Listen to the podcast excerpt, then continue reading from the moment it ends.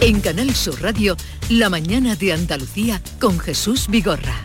Acaban de dar las 9 de la mañana y el día por delante con José Manuel de la Linde que tenemos. Pues pendientes a esta hora, Jesús, de conocer, pendientes a esta hora de conocer los datos del paro y de afiliación social de noviembre. En Andalucía el paro bajó en octubre en 18.000 personas con descenso en todos los sectores. Ya está aquí Ana Giralde pendiente de comunicarnos en cuanto se conozcan esos datos. Hoy también el grupo automovilístico Renault España inaugura en su factoría de Sevilla el proyecto de economía circular Refactory por el que se dará una segunda vida a los vehículos usados y se repararán baterías eléctricas. Un acto al que acudirá esta presentación la ministra de Industria, Reyes Maroto, y el presidente de la Junta, Juanma Moreno. Hoy también el presidente del Gobierno, Pedro Sánchez, preside esta mañana la presentación del proyecto de creación del Centro Tecnológico de Desarrollo y Experimentación que se va a ubicar en Jaén. Estará acompañado, acompañado Pedro Sánchez por la ministra de Defensa y el alcalde de esta ciudad, el CTDEX, que es como se le ha dado en llamar, estará vinculado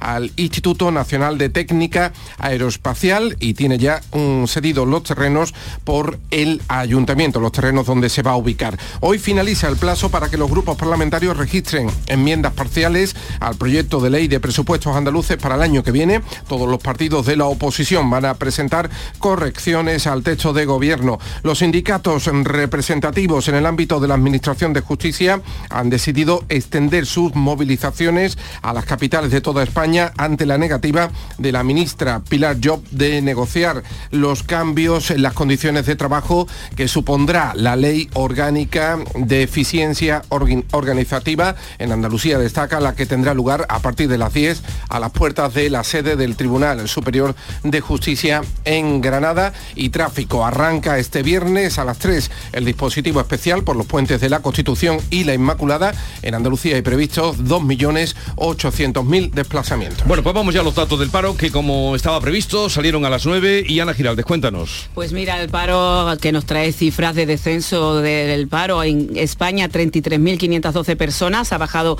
el paro, es un 1,15% con respecto al mes de octubre y aquí en Andalucía también descenso del paro en 11.169 personas, un 1,47, porcentualmente baja más que la media de toda España. De esta forma, eh, la cifra total de parados se sitúa en 2.881.380 parados en España, 749.000 en Andalucía. La el paro, como decimos, baja, es el, el segundo mejor noviembre de la historia gracias al sector servicios. También hay otra noticia que no es tan positiva y es que la seguridad social pierde, ah, bueno, una cifra de 155 afiliados. Tampoco es... Pierden. Eh, sí, pero bueno 55 cotizantes, de ahí ah, que hablar al ministro que se quedaba plano con respecto al mes anterior, eh, fundamentalmente un retroceso de la ocupación en la hostelería. Ahí sí ha disminuido, ha caído en 100.000 personas eh, la ocupación con respecto al mes anterior. Son los primeros datos que nos ofrece esta estadística del desempleo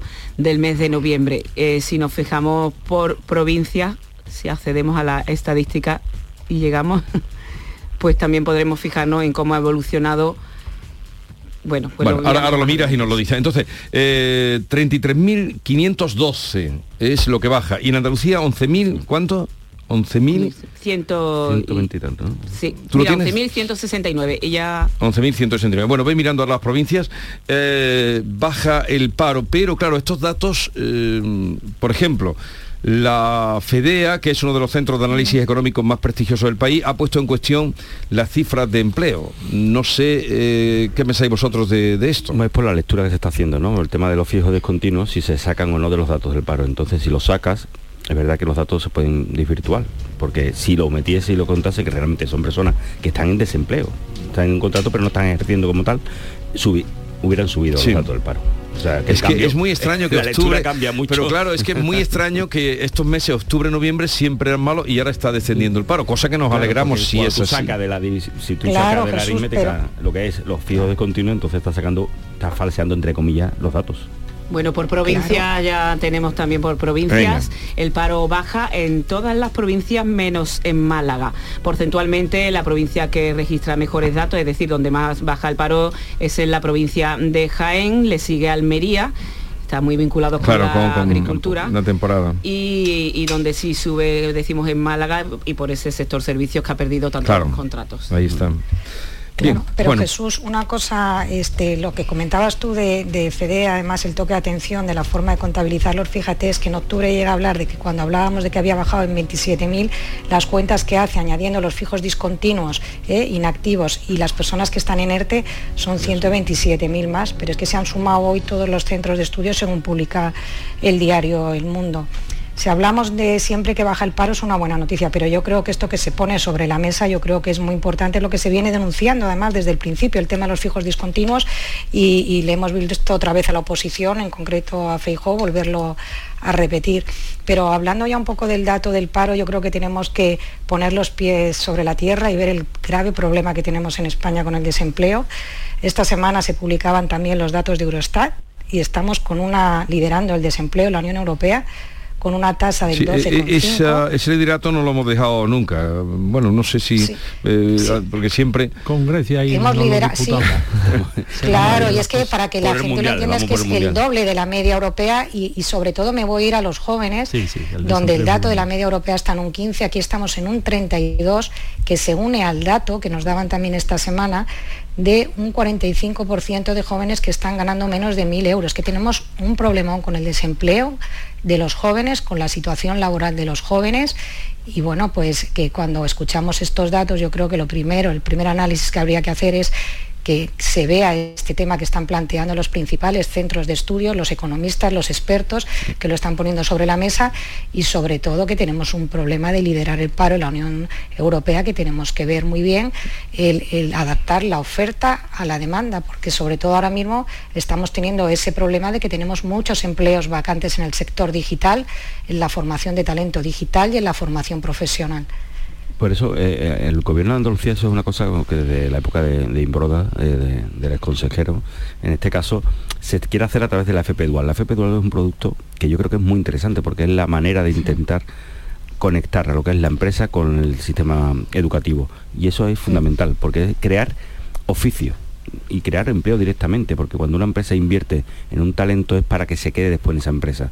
Y hacer esa colaboración público-privada, yo creo que es fundamental. La FP Dual es una salida, no hace falta tanto título universitario, hace falta más analizar dónde es necesario tener a gente trabajando, dónde son los puestos que quedan libres y cómo hay que formar a los jóvenes, ¿no? ¿Qué tipo de jóvenes queremos? Y sobre todo, ¿qué está demandando las empresas? Entonces esa conexión yo creo que es fundamental y es importante. luego uno de los datos que sí que siempre me han dicho que hay que tener muy en cuenta, el hecho de que sea plano la afiliación a la seguridad social, eso es lo peor que podemos tener. Eso, mucho el paro sube, baja, muy bien, pero la afiliación a la seguridad social, cuando deja de crecer, eso es lo preocupante. Porque además ahí es donde va el, las pensiones. El futuro. Bueno, claro. Ahí es donde va el futuro y ahí es donde realmente estamos viendo las cotizaciones de los... Pero esto que decía Rosana del desempleo juvenil y, la precarización del trabajo, ¿no? Eso que... Claro, es que eso después tiene otras consecuencias o son causas, es que está todo enmarañado, ¿no? Porque después, ¿cuántas veces nos hemos quejado aquí? De, la pirámide poblacional, del relevo generacional. Mm. España el crecimiento vegetativo es negativo. Andalucía ya está en crecimiento vegetativo también negativo mm, quiere decir que se mueren más personas que nacen. ¿eh? y, claro, a los jóvenes le estamos pagando, eh, digo en general, ¿eh? estamos pagando unos sueldos con los que no puede mm, crear su propio proyecto vital. O sea, casarse, bueno, casarse, lo que se quiera. tener un rincón, una casa, un techo. Una casa, tener un sitio, Mantener una familia. Mantener una familia y decir, bueno, que no pueden eh, eh, tener una casa. los hijos que, iba a decir que Dios mande, pues sí, que Dios mande, ¿no? Eh, oye, mm, es que eso, hoy por hoy, con los sueldos que tenemos, con la proyección a futuro, mm, ¿quién se mete en eso? Y eso es un problema que no problema de ahora, sí, el problema de ahora es que los mm, jóvenes tal y el gobierno pues les da un bono cultural de 400 euros y no sé qué, y les va a pagar el alquiler 200 euros. Vale, todo eso está muy bien. Pero dentro de 20 años, dentro de 30 años, ¿dónde está el relevo de la población en España? Todo va a ser inmigración lo que estás planteando además de los jóvenes que antes podían ayudarles los padres o podíamos ayudarles los padres, pero es que ahora mismo en la situación económica en la que estamos, estos jóvenes sí que están viviendo una situación de horas y horas de trabajo y a mí el dato del 45% con menos de 1.000 euros es preocupante. Pero además tenemos otro problema sobre la mesa cuando hablamos del desempleo, que es las carreras que están en la UCI, es que estamos formando gente que va directamente al desempleo, porque la demanda del mercado laboral pero sí, pero eso yo no, yo no, ahí difiero, ¿eh? o sea, la formación universitaria es una cosa y no tiene que preparar para el empleo. Eso sí tiene que, preparar. Yo, yo, difiero, espera que termino mi argumento, difiero, porque esto empieza en el sistema educativo ya español, tenemos una ley CELA que no está sirviendo para nada, porque la demanda, lo que se está produciendo ahora, lo que nos está pidiendo el mercado laboral es personas preparadas en competencias digitales. Es que lo estamos viendo en Málaga en Málaga está teniendo un problemón de que está eh, convirtiéndose, como bien sabéis, en el Silicon Valley de Europa y tiene falta de demanda de talento digital, le faltan personas que puedan cubrir esos puestos. Estaba dando el otro día el dato que me parece que son en la próxima década, década lo que necesitamos, 200.000 ingenieros y estamos viendo datos de cómo en los puestos que verdaderamente están demandando ahora mismo el mercado laboral de esa formación en competencias digitales, desgraciadamente, y lo tengo que decir así, las universidades privadas están poniendo más rápido las pilas que las universidades públicas y la formación están incorporando eso que nos están, estos, eh, que decíamos hace cinco años. Vamos a tener eh, puestos de trabajo que ni siquiera conocemos. Métete en LinkedIn y verás los jóvenes hoy en día los puestos de trabajo que es que uno no sabe ni pronunciarlos casi. Eh, y entonces hay un problemón en el tema de la digitalización. Hemos ido muy tarde Ahora por fin parece que se ha presentado un pacto por la, por la digitalización para que los jóvenes, eh, formar a los jóvenes, pero es que eso hay que atajarlo en el sistema educativo y en la universidad y en la formación profesional. No podemos seguir formando jóvenes que van directamente al desempleo. No podemos seguir esperando porque ya lo estamos viendo, que una cajera de supermercado va a durar dos días, que ya lo estamos viendo, que los supermercados no van a tener cajeros. Y en esa digitalización, cuando hablamos de los datos del desempleo, lo primero que hay que hacer es adaptar la oferta a la demanda actual del mercado laboral, que no la tenemos todavía muy clara, yo creo.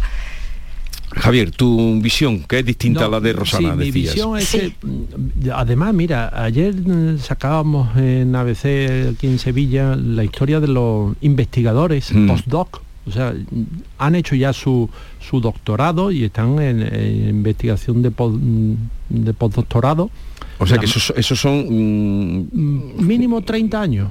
No, pero digo de, años de estudio, 8. Sí, sí, sí. O sea, un doctorado. O sea, tú empiezas la carrera con 18 o 19 años, eh, acabas el grado, eh, empiezas el, doctorado, eh, presentas la tesis. O sea, mm, mínimo tienes 30 años o 30 y pico años. ¿verdad? Y, te plantas con una beca de mm, postdoctorado en la universidad, yo qué sé, de donde sea, ¿no? Eh, Imperial College de Londres, vale, venga, y, claro, eh, la beca mm, se te queda en 1.600 euros, 1.800 euros. ¿Qué haces tú en Londres con 1.600, 1.800 euros en una estancia, pues que son un par de años o tres años, que te estás formando, que estás ampliando conocimiento para después venir a tu universidad, aquí a España, y mm, eh, volcar ese conocimiento? Mm, es que es imposible. Entonces eso nos está retratando mm, de qué manera, eh, dónde estamos poniendo eh, la importancia de las cosas. ¿La estamos poniendo a lo mejor en, la oposición para entrar en la administración pública? ¿El número de empleos públicos con respecto al número de empleos privados? las pensiones, que hay que actualizarlas muy dignamente, pero esos desniveles ¿verdad? Que hay que estudiarlo muy en profundidad, mucho más de lo que yo estoy diciendo aquí a la pata la llana. Pero, coincido también contigo, ¿eh? Coincido contigo totalmente lo que estás diciendo también. Mm, nos están diciendo que la cosa no está funcionando y que no va a funcionar en los próximos años y con vistas a, 30 años, que es con, la visión con la que tienen que gobernar nuestros políticos, nuestros gobernantes, a 30 años vistas, no, a, no ya ni siquiera a cuatro meses. Porque Pedro Sánchez no está gobernando a, perdón, a cuatro años, está gobernando a cuatro meses, a las elecciones de mayo, a salvarlas como sea. A legislación express. No, he visto legislar más rápido en mi vida hay que aprender a convivir con todo eso, pero también teniendo en cuenta que los sistemas educativos se tienen que ir adaptando a las necesidades. Y, ahora mismo hay unas necesidades diferentes y los títulos universitarios o los FP, los estudios tienen que cambiar conforme cambia la demanda del mercado de trabajo. Es que si no, no nos adaptamos, no, lo hacemos bien. Y es una manera de, crear o, de crear a personas, trabajadores, oficios, pero un oficio en este caso digital, un oficio de futuro, pero hay que, hay que analizar qué requiere el mercado y cómo tenemos que estudiar y qué hay que preparar a los jóvenes. Tampoco es eh, podemos quedarnos en los sistemas antiguos, ni tampoco tenemos tener esto que tenemos de un sistema educativo que va cambiando con cada uno de los gobiernos que tenemos. Eso es un, desastre. O sea, no tener un pacto de Estado en España para saber qué modelo educativo queremos para España, eso es un déficit grandísimo. Es que eso tiene que estar por encima de los intereses electorales. Lo que no podemos tener un sistema educativo que cada cuatro años, conforme el color del gobierno que llegue, se cambie porque eso volver loco a los jóvenes. Y además no tener Eso es la clave de lo que estás diciendo. y es fundamental. Pero eso se arrastra desde hace no, siempre, siempre, siempre, siempre, Por eso tenemos las tasas, por eso tenemos las, tasas, de paro, que, hay de jóvenes. De jóvenes son tremendas y, lo que plantea Javier que va a pasar eh, es que además que no pueden vivir una beca de no, no, pueden. Que no, se puede. Y eso, es, ya te digo, alguien que tiene un doctorado hecho. O sea, el que no tiene formación, porque desgraciadamente tenemos los jóvenes mm, Sí, se nos llena la boca, ¿verdad? la generación mejor preparada. Bueno, pues resulta que, después la generación mejor preparada hay un porcentaje que yo no sé ahora mismo de cabeza cuánto, que no tienen, vamos, ni los estudios básicos. Entonces, ¿a qué aspiran esas esa criaturas? Pues a un puesto sin ninguna cualificación, mal pagado y, a ver cómo sale para adelante. Mm, y, lo que estamos hablando del cambio del mercado laboral, de verdad que es que ya lo estamos viendo, que cada vez que tú vas al supermercado hay menos cajeras, más que te lo haces todo tú a través ah, del móvil. Eso, eso, tiene duración nada. Del móvil, es decir, eso tiene duración, las cajeras de los supermercados lo podrían sustituir mañana, supongo que no lo sustituyen por no crear eh, un problema, porque esto ya, tiene ahí medios como para que tú salgas con el carrito y te fichen hasta lo último que lleva, pero... Y todo, Jesús, en el banco, en todos lados, y vamos con el móvil a todos lados, y ya podrían prescindirse de un montón de puestos de trabajo, pero el problema es que la velocidad a la que lleva, la velocidad que lleva la revolución tecnológica que estamos viviendo no lleva la misma velocidad lo que dices en un, eh, a nivel legislativo, con lo cual es tal la velocidad que hay que poner y centrarse en los asuntos que verdaderamente importan, que es lo que estamos hablando, que estamos insultándolos en el Congreso los diputados, que estamos abriendo debates absurdos y cuando vienen unos datos del paro te dices, sí, han bajado, pero bueno, ¿qué contabilidad está haciendo usted? Pero es que la realidad, la realidad que tenemos en la calle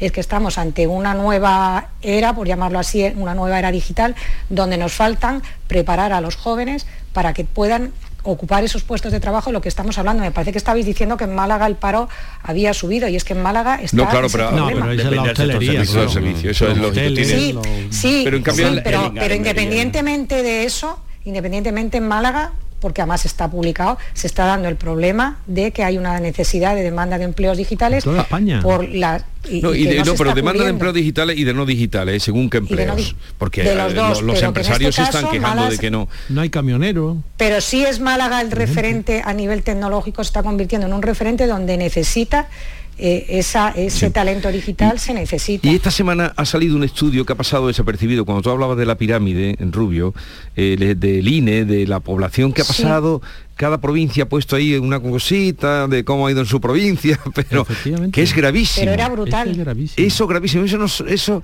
ha pasado yo, desapercibido. me, yo tengo y en esto mm, voy solo, pero no me importa, que ese es el gran problema de España. Ah, claro. La despoblación del interior.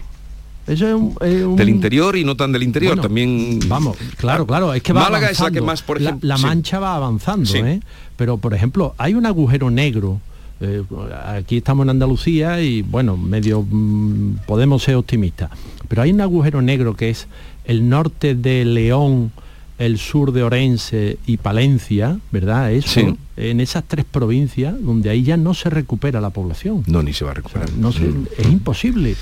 Y, eso eh, es territorio mm, que puede ponerse, eh, vuelve a ser productivo, pero pero mm, ningún gobierno pero ningún gobierno ni de sí, sí creen con solucionarlo poniendo un nombre la España vaciada o la España vacía que, fue primero la España vaciada y, lo último que se, pero ninguno, que se hizo en esto y va a sonar mm, y a lo mismo rechinan los oídos fueron los poblados de colonización de Lirida y antes del Instituto de Regiones Devastadas Eso fue lo, último que se hizo por llevar la gente, la población, a territorios que estaban despoblados. Y esto es después de la guerra, los años 50, los años 60. En Andalucía tenemos muchos poblados de colonización. Y en Extremadura también. ¿Eh? Eso es en Extremadura. Pues yo voy a volver a la defensa de la tecnología que lo, estuvimos brevemente, que tengo que no tengo ya que muy brevemente, Jesús en la pena de haber desechado el teletrabajo, que era una manera, como lo vimos en el coronavirus, también de que la gente tuviese menos gastos, pudiese pagarse eh, su, esto y trabajar desde su casa en la España vaciada. Y precisamente hemos dejado de apostar también por el teletrabajo, que ha sido una pena. Pero en este tema no hay ni un proyecto. Y, eso hoy, por ejemplo, sale Almería, el ideal de Almería pone Almería mm, sube población, el otro día Cádiz venía, pero cada provincia ha ido poniendo su poquita cosa y a pero, no ese, ese, ese informe pasado desapercibido y es gravísimo. Bueno, hay que ver, Paco, Morón, lo, mm, lo, importante que debe ser ser delegado de una agencia Europress, porque el teléfono no ha parado de, sonar. No porque lo hayas atendido, sino porque, porque lo tienes en modo silencio y venga, pim, pim, pim, pim. Digo, hay que ver, ser eh, delegado de una agencia de noticias debe ser tremendo. para el teléfono, para el teléfono. para el teléfono. Bueno, eh, que tengáis... Eh, tú vienes esta semana, ¿no? Vienes a verme. La semana que viene. sí, porque nos vamos con Lorenzo Amor, los despido ya, no los voy a tener aquí dándole la matraca. Que vienes a verme la semana que viene. La semana que viene. La semana que viene. Y no hay puente, no hay puente. Yo trabajo el fin de semana. Yo estaré aquí esperando trabajo el fin de semana. Eh, Rosana Sáenz, Javier Rubio y Paco Morón, que tengáis un buen fin de semana. Igualmente. Hasta luego. Igualmente, buen puente dentro de lo que podáis. Las formas. Dicen que hay que mantenerlas, pero lo mejor es poder sorprender con ellas. Disfruta ahora sin plazos de espera del increíble diseño subcoupé del Audi Q3 Sportback y Audi Q5 Sportback con la última tecnología. Desde 490 euros al mes en 48 cuotas con Easy Renting. Y entrada desde 8.112 euros para unidades limitadas. Oferta Volkswagen Renting hasta el 31 de diciembre. Consulta condiciones en audi.es. La vida es como un libro y cada capítulo es una nueva oportunidad de empezar de cero y vivir algo que nunca hubieras imaginado. Sea cual sea tu próximo capítulo, lo importante es que lo hagas realidad. Porque dentro de una vida hay muchas vidas y en Cofidis llevamos 30 años ayudándote a vivirlas todas. Entra en cofidis.es y cuenta con nosotros. La 11 presenta el nuevo Rascalink, el primer rasca que compras a tu vendedor de la 11 o en un punto de venta y que se juega con el móvil. ¿Rascar mi móvil? ¿Con la foto de mi perrita Luna disfrazada de princesa? Jamás de los jamases. No, se rasca el boleto, se escanea con el móvil para jugar a uno de los tres divertidos juegos disponibles. Y si ganas un premio, tienes que llevar el boleto al punto de venta para cobrarlo. Bueno, pero a mi Luna no la rasca nadie. ¡Guapa! Nuevo Rascalink de la 11. Gana hasta 100.000 euros mientras juegas. A todos los que jugáis a la 11, bien jugado. Juega responsablemente y solo si eres mayor de edad. En cofidis.es puedes solicitar financiación 100% online y sin cambiar de banco. O llámanos al 900 84 12 15. Cofidis, cuenta con nosotros. Canal Sur Radio. ¿Quieres comprar al mejor precio? Escucha, en Muebla y Nervión estamos de liquidación por cierre. Artículos de calidad con hasta el 80% de descuento. Sofás, colchones, muebles y artículos de decoración. Solo hasta el 30 de diciembre. Más información en el 955-184027 o en mueblaycony.com. Últimos días. Date prisa, que se acaban. Sí, sí. Tu mejor amiga. La que se lió con tu novio en el instituto. Se acaba de comprar el coche que tú querías. El que visteis en Driveris. Y tú buscando adornos para el árbol. Solo en diciembre, en Driveris, tienes 100 coches a precio de liquidación, con descuentos de hasta 8.000 euros, con la misma garantía y calidad de siempre. Date prisa, hay muchas buenas amigas sueltas. Driveris, vehículos de ocasión de verdad. Reciclos llega a tu ciudad. La nueva aplicación con la que podrás ganar premios solo por reciclar. Participa reciclando latas y botellas de plástico de bebidas. Cuida tu entorno y gana premios. Descárgate la aplicación Reciclos y empieza a formar parte del reciclaje del futuro. Ecoembes. El Mediterráneo y el Atlántico son testigos de una encrucijada de culturas, costumbres y gentes. Gastronomía, naturaleza y patrimonio emocionan en Ceuta, una ciudad con personalidad única. Descúbrelo desde 69 euros en tu agencia de viajes de confianza. Servicios turísticos de Ceuta. Ceuta, donde se unen las emociones. Miles de familias necesitan tu solidaridad para poder comer. Colaborar con los bancos de alimentos es tan fácil como donar en la caja de tu supermercado. Elige la cantidad que quieres donar y la convertiremos íntegra en los alimentos que más se necesitan. Donar en caja no tiene desperdicio. Súmate a la gran recogida, del 25 de noviembre al 6 de diciembre. Aquel 4 de diciembre los andaluces alzamos una sola voz. Hoy nos sigue uniendo una manera única de defender lo nuestro. Este 4 de diciembre, inunda las calles de blanco y verde. Iza nuestra bandera. Fíjala como foto de perfil o cuélgala en tu balcón. Siente el orgullo de ser como somos, allá donde estés. Este 4 de diciembre, lleva Andalucía por bandera. Junta de Andalucía. Envejecimiento activo más desarrollo de competencias digitales igual a mayores llenos de vida. Apúntate a nuestro compromiso social y aprende nuevas tecnologías para sacarle más partido a tu ocio y a tu salud. Porque necesitamos mayores llenos de vida, súmate. Una iniciativa de Canal Sur y CaixaBank.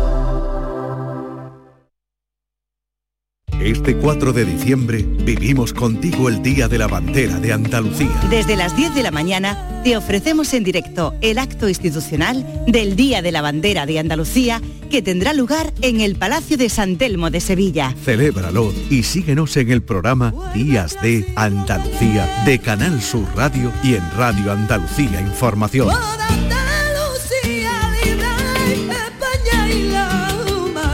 4 de diciembre, Día de la Bandera de Andalucía.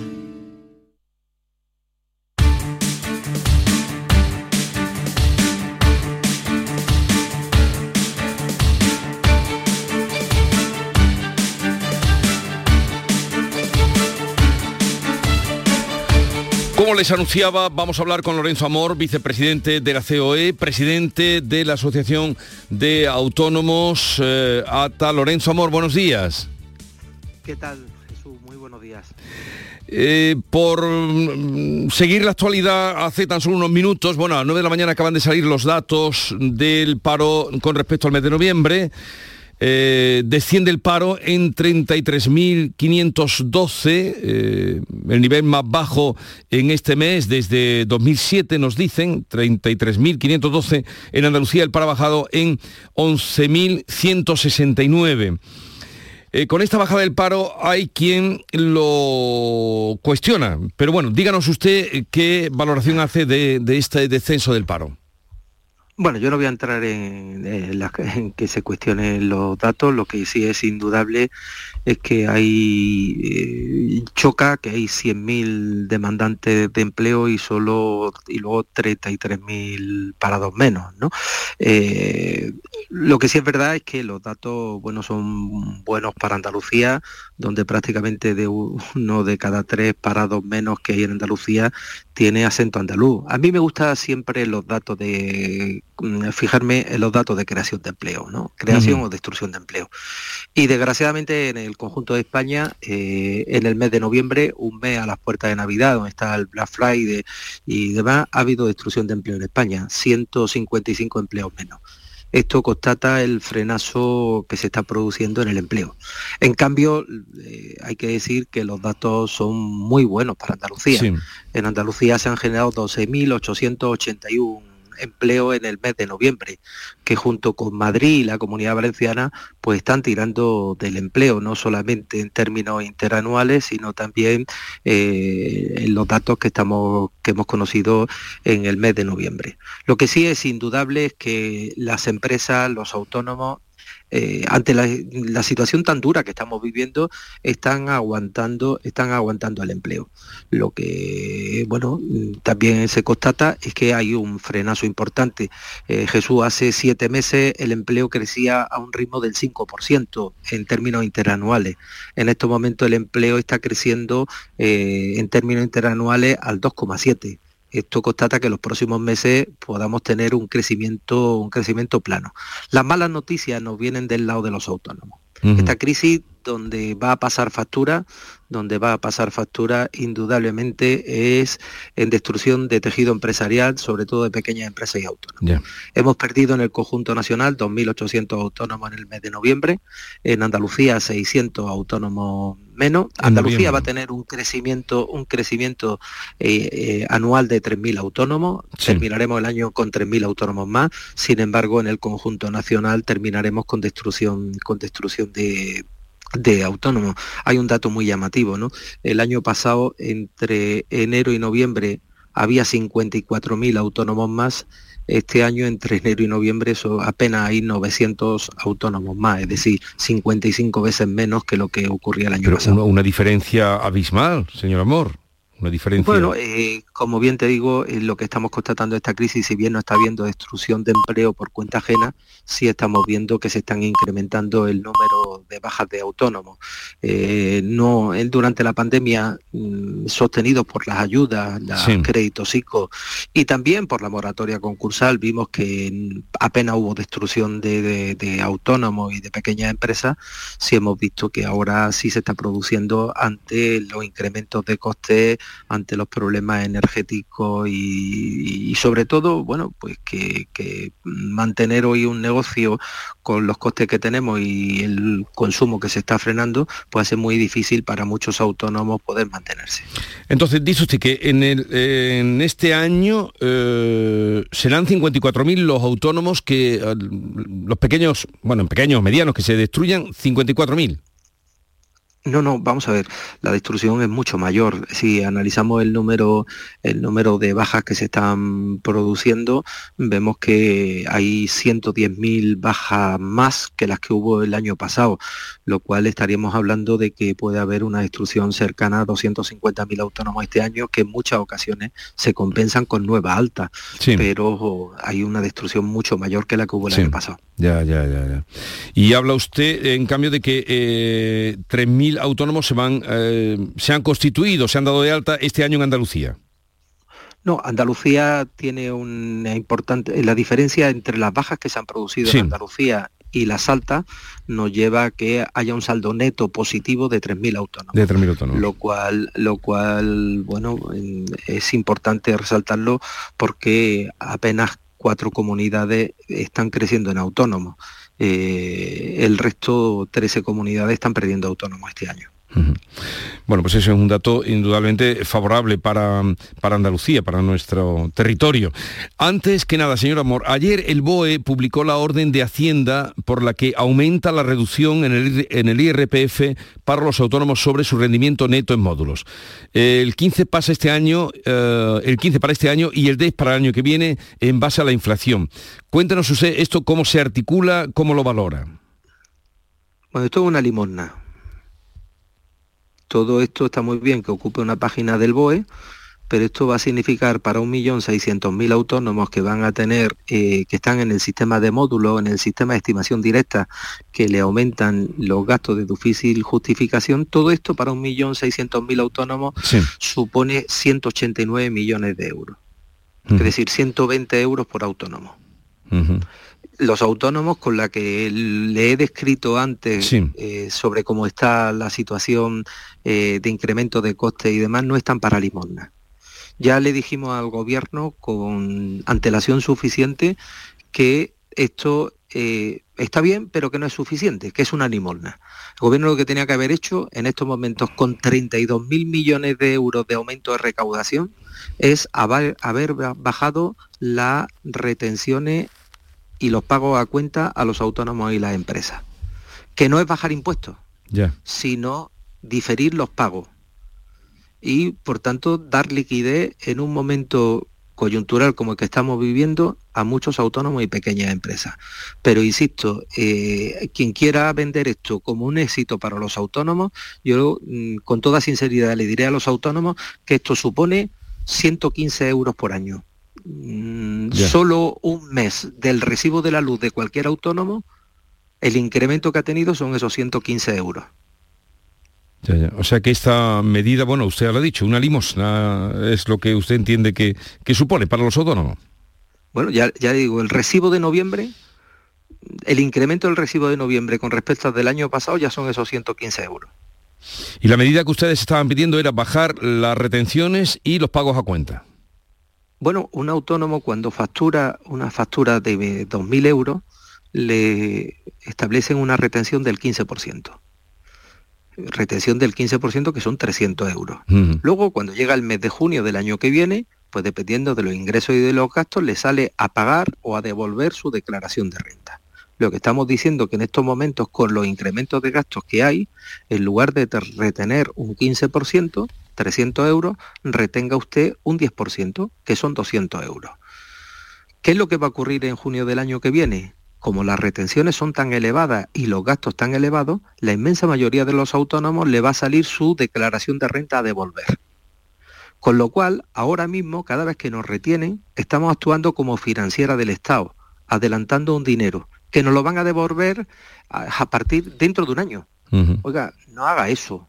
Baje usted la retención llévenos un poquito más justito ¿eh? y por tanto el año que viene no me tiene usted que devolver. Yo no le tengo que adelantar un dinero que usted me tiene que devolver, actuando como financiera del Estado. Eso no es rebajar impuestos, eso es permitir liquidez en momentos puntuales y que no seamos la financiera del Estado. Eso para muchos autónomos es mucho más valorado que lo que han hecho, que al fin y al cabo, como digo, no deja de ser una limosna. Bueno.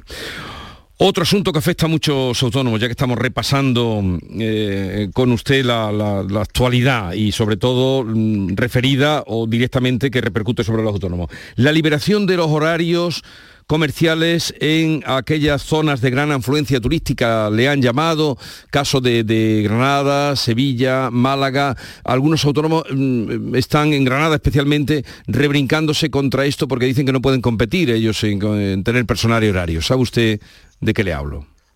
Bueno, a ver, eh, nosotros entendemos que en estos momentos poner limitación a los horarios cuando uno eh, está comprando a través del móvil y en 40 minutos tiene en su casa cualquier producto, pues ya no tiene el sentido que tenía, que tenía antes, ¿no?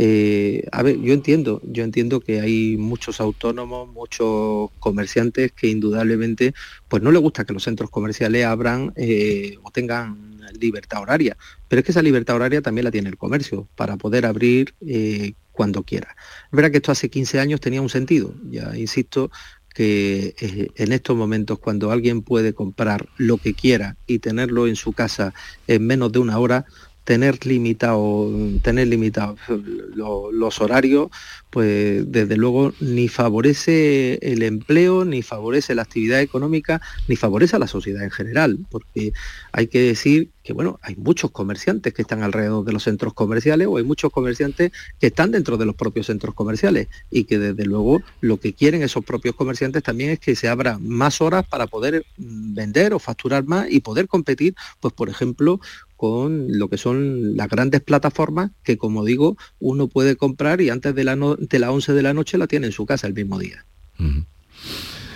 O sea que cree usted que no hay otra manera de poder competir con esas, eh, con la venta online. Bueno, eh, uno de cada tres españoles compra al menos una vez eh, a través, con un clic, ¿no? Mm, el problema es que vemos que cada vez la venta online está aumentando y bueno, mm, lo que sí es verdad que también estamos viendo es que cada vez más comerciantes, más pequeños empresarios, más autónomos están dentro de esa venta online, ¿no? Eh, otra cosa que ustedes desde ATA han puesto en marcha una campaña de autoandaluces eh, para captar, supongo, más eh, autónomos que se quieran agrupar en ATA, ¿no? Bueno, en primer lugar es una campaña para poner en valor la importancia que tienen los autónomos en Andalucía, ¿no? Una Andalucía sin autónomos es una Andalucía oscura, ¿no? Si hoy hablamos de una creación de prácticamente 13.000 empleos, gran parte de esos empleos se concentran en los autónomos.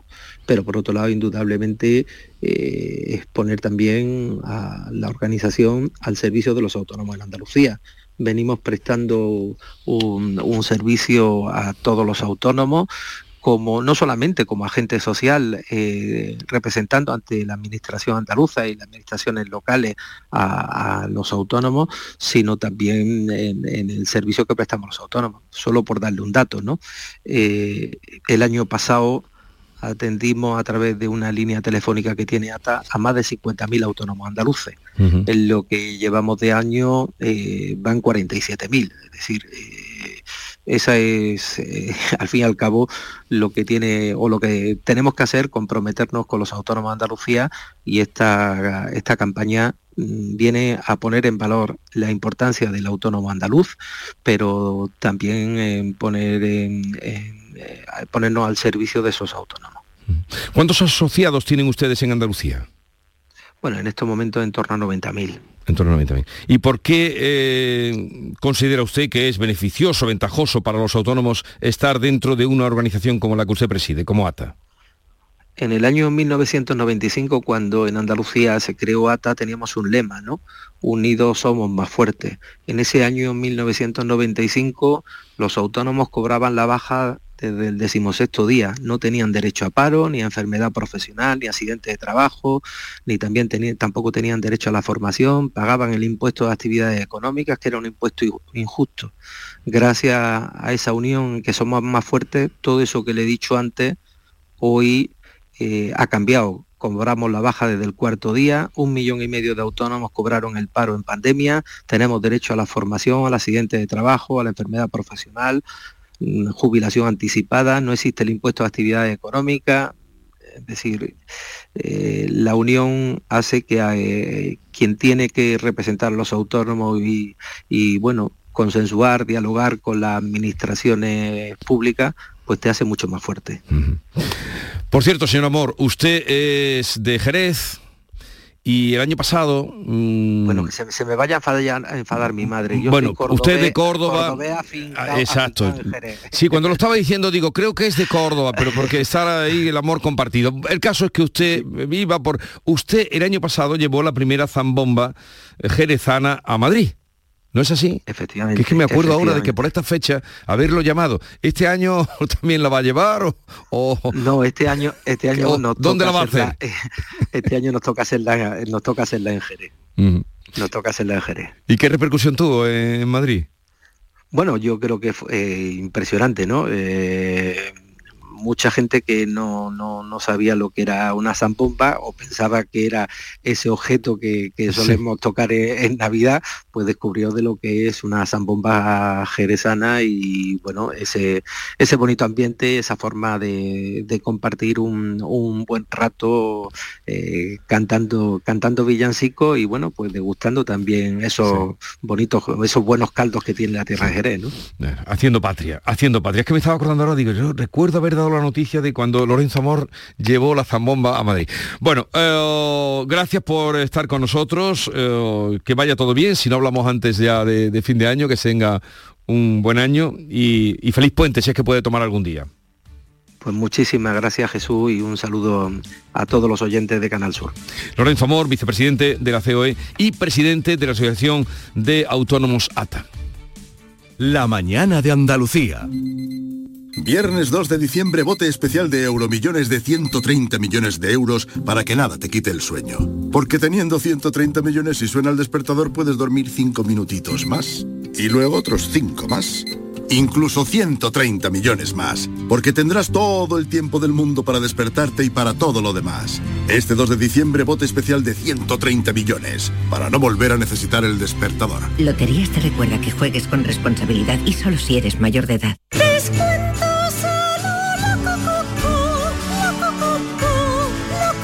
Hasta el 12 de diciembre, días sin IVA a lo loco. Conforama. Canal Sur Radio. ¿Sabías que Solarrica es para todos los públicos? Ven, aprovecha las ofertas de este mes y compra como un profesional. Envíos gratis a partir de 50 euros. Estamos en el Polígono Industrial Aeropuerto y en solarrica.com. Compra sin salir de casa. Reciclos llega a tu ciudad. La nueva aplicación con la que podrás ganar premios solo por reciclar. Participa reciclando latas y botellas de plástico de bebidas. Cuida tu entorno y gana premios. Descárgate la aplicación Reciclos y empieza a formar parte del reciclaje del futuro. Ecoembes. Sí, sí. Tu cuñado, ese que te cae tan bien, se acaba de comprar el coche que tanto te gustaba y que le enseñaste en driveris.es. Y tú de compras navideñas. Ay.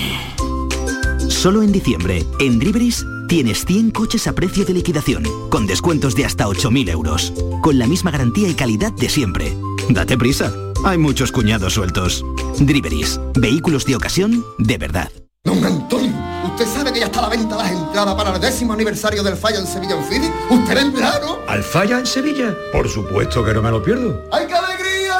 Este año en el Puente de Andalucía, 26 y 27 de febrero, presentan Manolo Casal, Manolo Morera y Carlos Mení. Consigue ya tu entrada en fibestickets.es. ¿Fibesticket? ¿Fibesticket tú? El Mundial de Qatar es una cosa muy seria.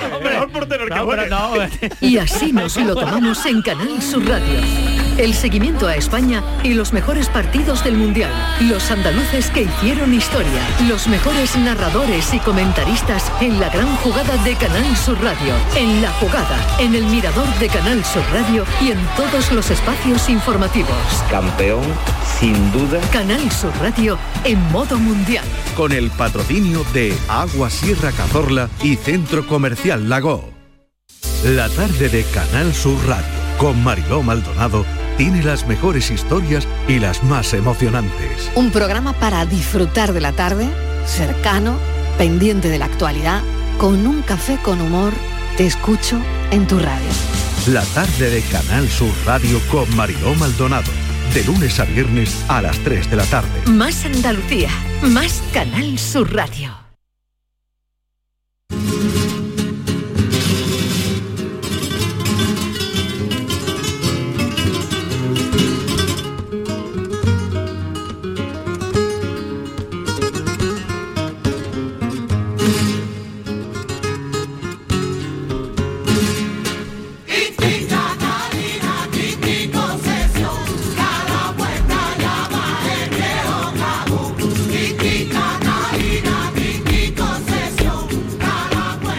Así con este ambiente, ya estamos Ya en diciembre.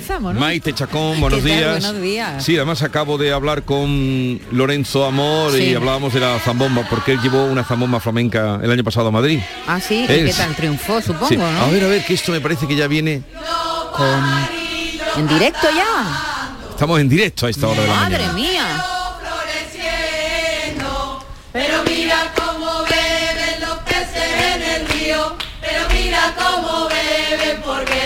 Nacido. Beben y beben y vuelven a beber los peces en el río por ver a Dios nacer.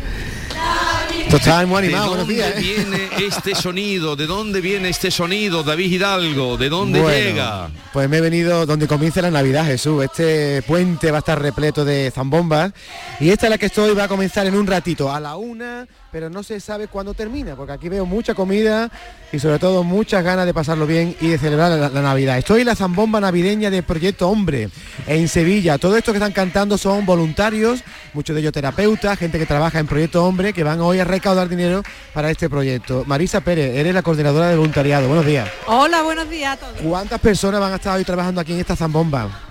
Pues eh, estaremos todo el grupo de voluntarios, que somos 80 voluntarios, más todo el personal laboral que hoy se convierte también en voluntariado de Proyecto Hombre. Bueno, te cuento Jesús que esto está precioso. Hay una barra con un montón de gente ya que cortando jamón. Llámame a Romualdo, que está ahí cortando jamón. Romualdo, vente para acá. Pero deberíamos empezar, David, por explicar Dime. a todos a los oyentes que todavía no sepan eh, qué es Proyecto Hombre, porque hoy están Bueno. de fiesta, una fiesta solidaria, una zambomba solidaria, pero ¿qué es Proyecto Hombre? Pues eso nos lo explica rápidamente Marisa Pérez. Marisa, ¿qué es Proyecto Hombre? Que lo sepan todos los andaluces. Bueno, Proyecto Hombre es una entidad que este año hemos, cu- hemos cumplido 31 años, que nos dedicamos a las adicciones. Creo que no hay nadie en Sevilla que no le suene algo nuestro nombre. En Andalucía. y en bueno y en España y en España y acompañamos a los chicos que tienen problemas de adicciones en su largo trayecto a, a una situación normalizada. Y hoy, como necesitáis cubrir fondos, pues vais a hacer esta zambomba en la que hay una tómbola. Espérate porque el del jamón que quiere yo saludarlos, Romualdo, buenos días. Hola, buenos días. Que me dice usted que usted no es cortado de jamón, que usted es aficionado. Yo, bueno, yo cortaba antes, ahora no estoy cortando y soy aficionado. Huele muy bien ese jamón. ¿Cuántos jamones va a cortar hoy? Dos jamones.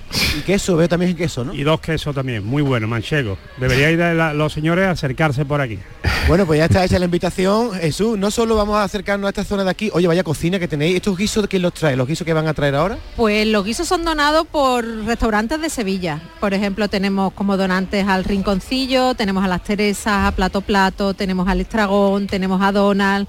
eh, viene Sartori a hacer un, un arroz eh, que bueno que nos va a deleitar los, los- Qué rico. También veo que la eh, Cruz Campo ha puesto la cerveza, Coca-Cola ha colaborado. Mira Jesús, entro en una sala donde veo una gran tómbola. Esto está lleno de regalos.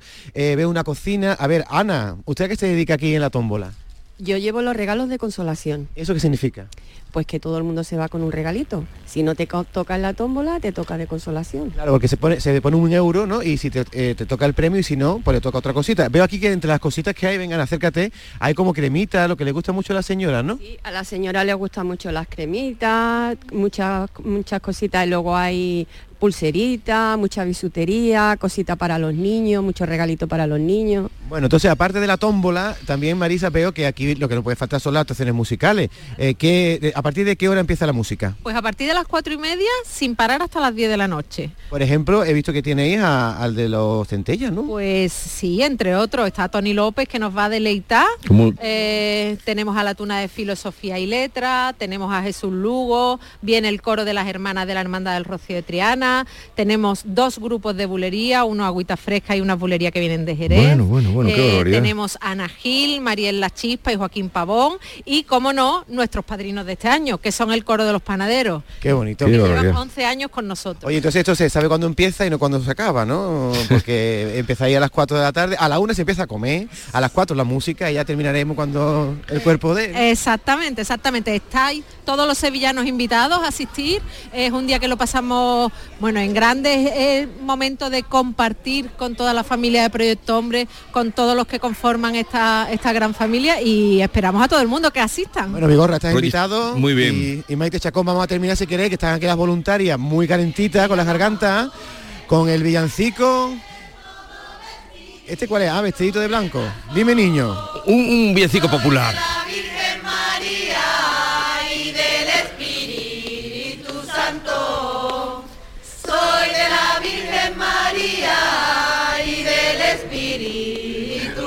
Pues dejamos ahí la preparación de una zambomba solidaria, eh, Proyecto Hombre que lleva muchos años trabajando en favor y en pro de las personas con cualquier tipo de, de adicción y de drogadicción. Un trabajo muy eh, loable, ¿no? El trabajo que hacen gente desinteresada. Son 11 años ya haciendo estas bombas que por cierto van a proliferar durante en buena parte en muchos lugares de Andalucía durante este puente, esto, esta semana muy festiva que empieza ya dentro de este fin de semana. Y hablaba de Tony López, la voz de Tony oro. López. Tony López, la voz de oro.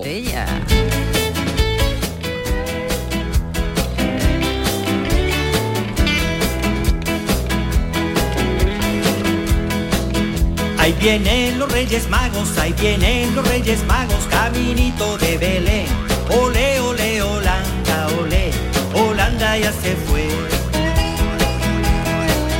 Cargadito de juguetes, cargadito de juguetes para el niño entretener.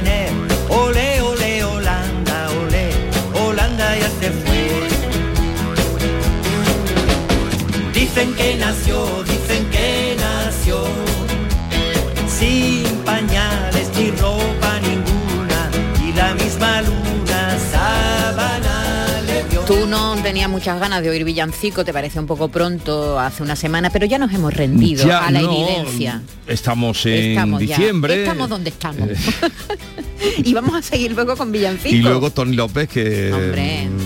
Me hace mucha gracia siempre recordarlo. Vamos a de los recibir a, a una jerezana que tiene un apellido también muy andaluz, Davinia Jaén. Va a venir hoy a las 11 de la mañana porque tiene un concierto también de Navidad, cantes de adoración y gloria, y nos va a Y contar... trae en todo una- Jerez. Sí, exactamente, todo Jerez con ella, ¿eh? Viene, viene con El, Davinia. el estilo, la, la- Exactamente. el sabor. Y, y Bernardo Ruiz nos va a contar una historia muy curiosa y muy desconocida que tiene que ver con el coche eléctrico. Tiene que ver con el coche eléctrico y como siempre con Andalucía. Por eso es que Así nos la Andalucía de Bernardo mm, cada día me sorprende más. pues nos va a contar una historia muy curiosa. Y vamos a hablar hoy con Sandra Barneda, que presenta su última novela, Las olas del tiempo perdido, una historia de amistad, de reencuentro, eh, que se desarrolla en Ajo, un pueblecito eh, de Santander. Pues, ¿Lo conoces? No, no lo conozco, pero me he enterado que nuestra compañera Estivaliz Martínez veraneaba allí de pequeña. Bueno, y supongo, no, y sigue veraneando en Ah, Ajo. sigue, sigue veraneando. Bueno, el pues- libro se podría haber titulado Tres días en Ajo, porque Eh, son tres porque jornadas se de. en, en tres en jornadas. tres días. Este grupo de, de amigos, así que ese es el menú que les preparamos hoy hasta las 12 del mediodía. Estupendo menú. Y a partir de las 10, eh, o sea, dentro de un ratito, estará Joaquín Moekel eh, desplegando su bufete, su experiencia, su sabiduría para ayudarles ustedes en lo que pueda y en lo que ustedes le pidan. para el niño entretener.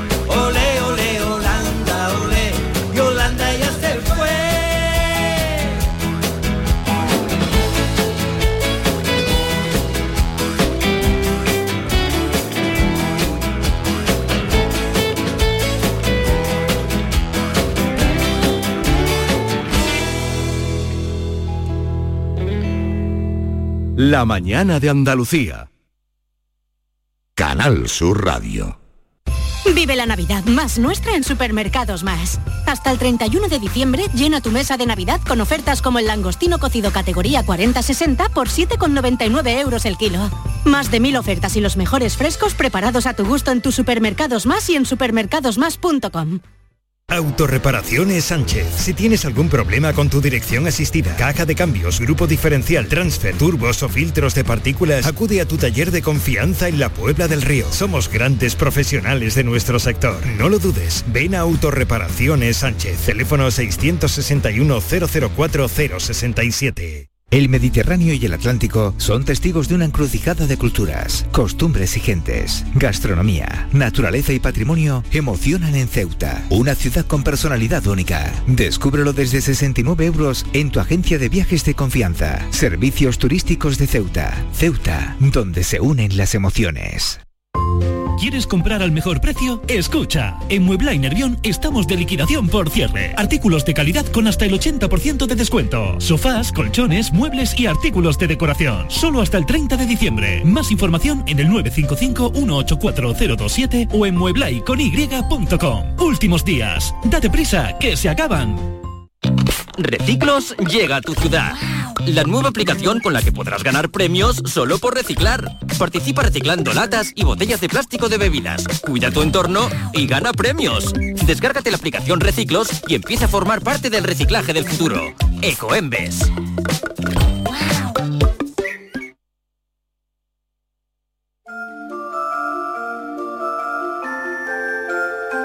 En Canal Sur Radio, La mañana de Andalucía con Jesús Vigorra.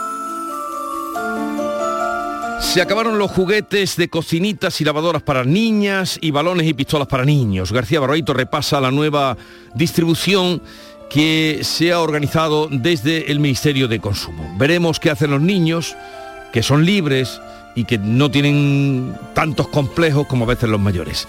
Querido Antonio, te escuchamos. Muy buenos días, querido Jesús Vigorra. Perversos de los juguetes.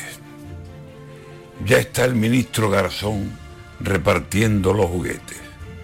Creerá que ser ministro de Consumo pertenece al ámbito de la infancia que dominaban los reyes. Y ahí está el hombre repartiendo los diferentes papeles de los niños y las niñas. Complicado me parece lo de repartir ahora lo que los mayores creen que es mejor para los niños. La tradición que no cuente.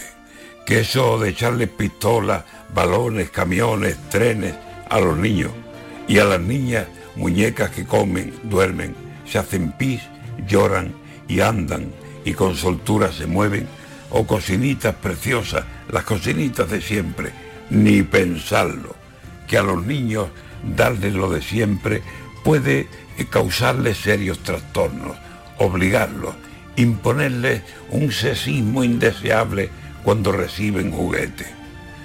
Pues haga Garzón la prueba y si mal no le parece, se vaya a un parque y coloque 100 juguetes y que espere a que allí acudan 100 niños y niñas y los observe, a ver qué niña se acerca a un pistolón, se lo cuelgue y vaya y coja una espada y un balón y lo reviente chutando como una loca. Que vaya, que los observe, o qué niño al ver muñecas abrace a una y la bese y le diga, niña mía, ¿quieres un vaso de leche? ¿Quieres tú que te acurruque y que te arrulle y te duerme? Allí, sin presión, veremos lo que deciden los nenes y veremos claramente lo que cada uno prefiere. La cabrita libremente tirará al monte que quiere.